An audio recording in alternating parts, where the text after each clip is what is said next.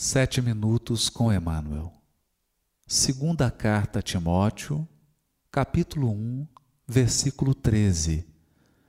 Comentário do livro Pão Nosso, capítulo 97, intitulado Conserva o modelo. Conserva o modelo das sãs palavras. Segunda carta a Timóteo, capítulo 1, versículo 13. Comenta o benfeitor.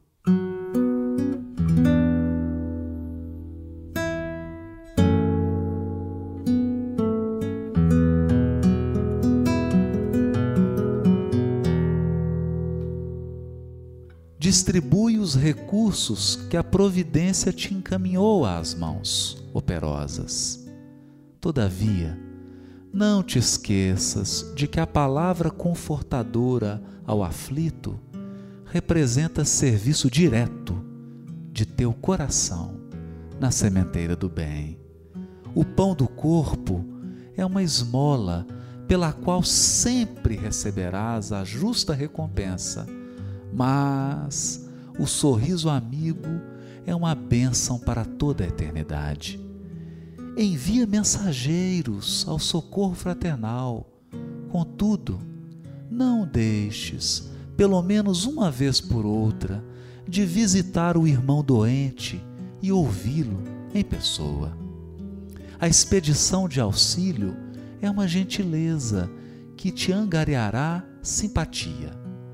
No entanto, a intervenção direta no amparo ao necessitado conferir-te-á preparação espiritual à frente das próprias lutas. Sobe à tribuna e ensina o caminho redentor aos semelhantes. Todavia, interrompe as preleções de vez em quando, a fim de assinalar o lamento de um companheiro na experiência humana. Ainda mesmo quando se trata de um filho do desespero ou da ignorância, para que não percas o senso das proporções em tua marcha. Cultiva as flores do jardim particular de tuas afeições mais queridas, porque sem o canteiro de experimentação é muito difícil atender à lavoura nobre e intensiva. Mas não fujas sistematicamente à floresta humana com receio dos vermes e monstros que a povoam, porquanto é imprescindível te prepares a avançar mais tarde dentro dela. Nos círculos da vida, não ouvides a necessidade do ensinamento gravado em ti mesmo. Assim como não podes tomar alimento individual por intermédio de um substituto, nem podes aprender a lição guardando-lhe os caracteres na memória alheia, não conseguirás comparecer ante as forças supremas da sabedoria e do amor com realizações e vitórias que não tenham sido vividas e conquistadas por ti mesmo. Conserva, pois, contigo o modelo das sãs palavras.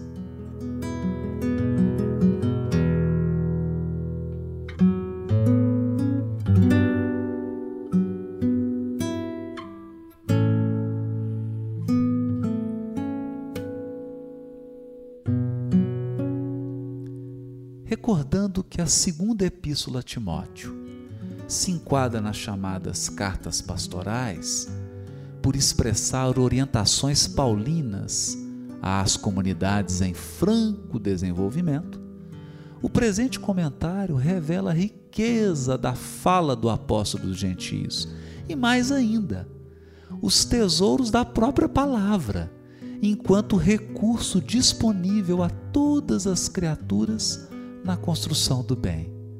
O benfeitor inicia nos revelando que a palavra que ofertamos representa serviço direto do nosso coração na sementeira do bem, superior a qualquer recurso palpável. Mas, nos adverte ele, que não compareceremos ante as forças supremas da sabedoria e do amor com realizações e vitórias que não tenham sido vividas e conquistadas por nós mesmos, à custa de trabalho, abnegação, exemplificação e testemunho. De modo sutil, o benfeitor parece indicar que as palavras sãs do ensino apostólico são aquelas lastreadas na exemplificação, frutos da vivência genuinamente cristã.